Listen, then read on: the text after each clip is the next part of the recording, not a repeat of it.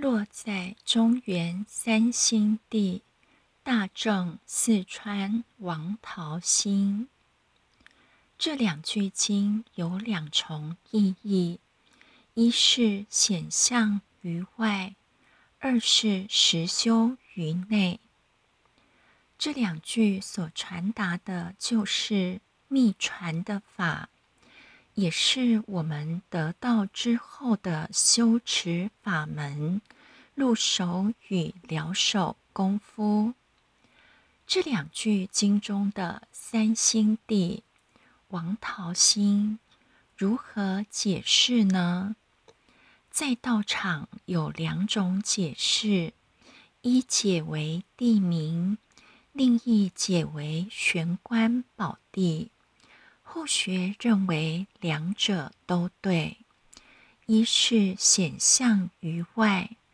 告诉我们道脉的传承祖师在中原四川的开办，另一则是讲实修于内，告诉我们修持的入手疗手功夫，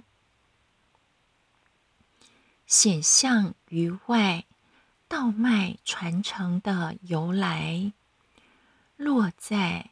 是指道降在中原，是中国的中原地带。三星地指的是三星客栈。传道经过三个阶段，先渡贫，后渡富，最后度君王。所以在度平的阶段。跟众生谈心性修持，众生听不进去，所以显一个相在外，落在中原三星地，讲师尊师母在山东领受天命后，到天津也是中原，住在三星客栈。落在中原三星地，最后道开始红展，传到每一个省份。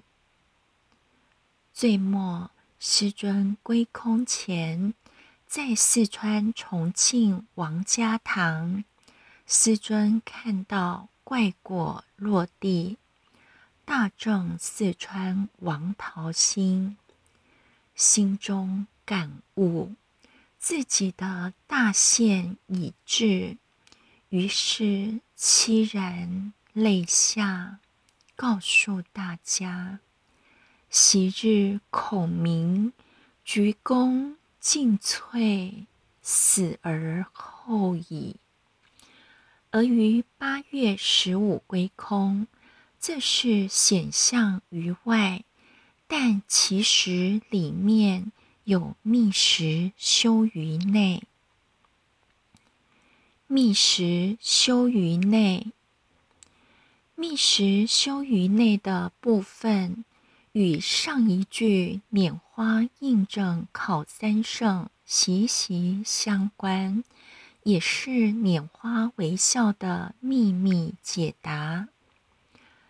中原三星地。四川王桃心，都是修行的口诀，也都是道书里记载的修持功夫，不是后学自己发明的。我们逐字分析这两句密藏的修持意义。落在中原三星地，落是入手修行，中原指的是中土，戊己中央土，三星地运用玄关修炼心性的诀窍，内脏与外窍。我们人的五官，眼、耳、鼻、舌，分别有其属性，代表了金、木、水、火、都是边窍，不是中窍。中窍是属土，眼、耳、鼻、舌都通内脏，藏于内叫做脏，显于外叫做窍。开窍于外是五官。肝脏属木，通眼睛，所以眼睛黄表示肝脏不好。心脏通舌，属火，心火上升时，舌头会发刺。肾脏属水，通耳朵。耳朵的形状也像是肾脏。肺脏属金，通鼻。鼻子是肺对外的通道。脾胃则通玄关，玄关在道家被称为阳胃。玄关在道家被称为阳胃。阴胃是消化吸收食物，而阳胃则可以吸纳天光。即使不吃任何食物，光靠手旋就可以补充我们所需的能量。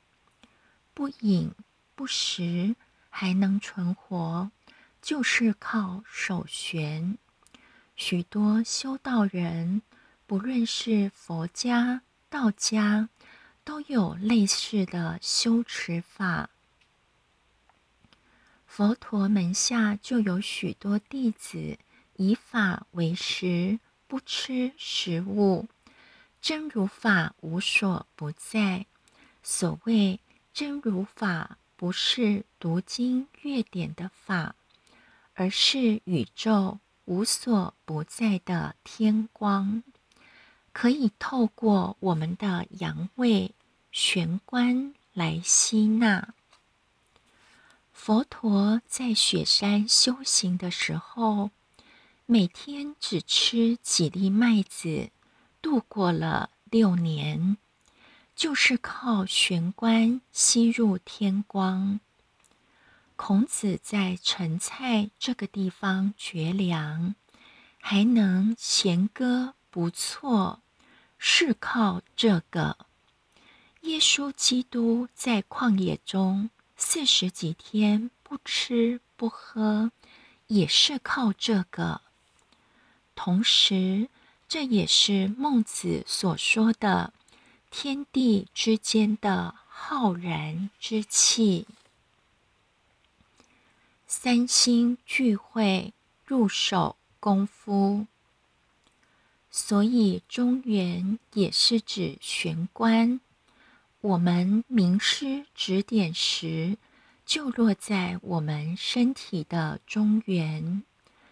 中原一指点是靠祖师，但三星地就要靠我们自己修持了。什么是三星地呢？这也是一个修行的专有名词。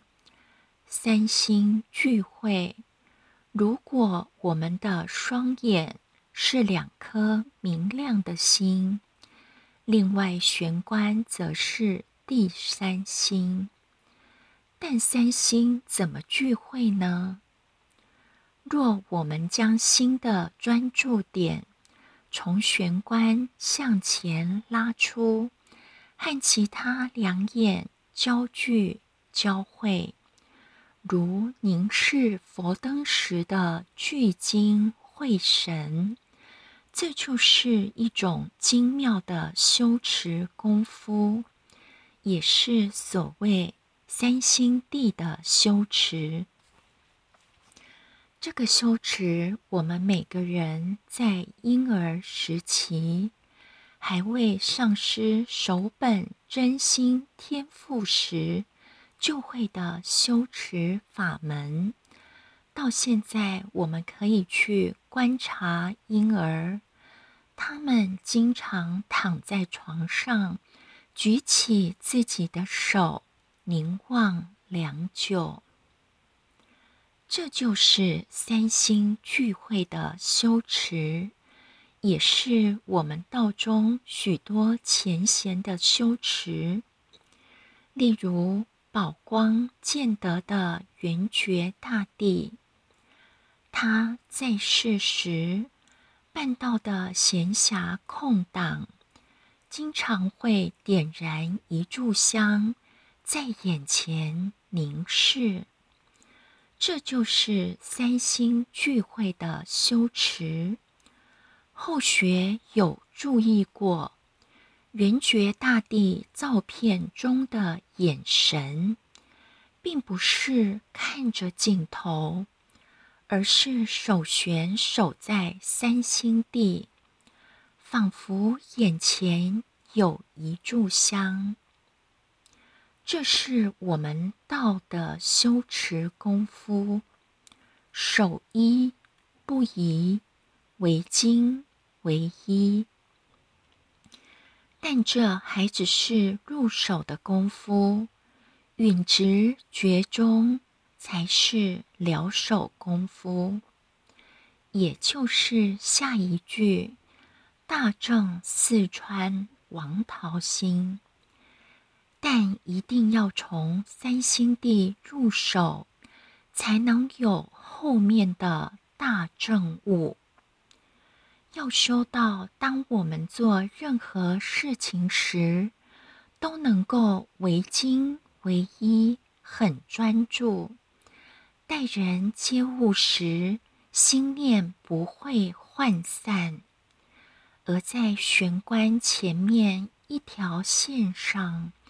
与双目焦点相交，维持三星聚会，这就完成了入手的修行功夫。三星聚会才叫得地。新王得到地盘，占到了地盘，就像国王要先登基。才能开始治理天下一样，总统也要先选上，才能谈如何治国。这叫得地，站对地盘，登上宝座，心从此不在名利中攀援，也不在经典中执着。经常保持在三星聚会，这时道种已经开始发芽。守玄，如果只守在玄关这一点，是长之于密；但如果将守玄的点随着目光焦点放出去，则是放之弥漫六合，三星地的修持就是这种倦之退长于密，放之弥漫六合的深妙法。只要能如此修行，目光所及皆是净土。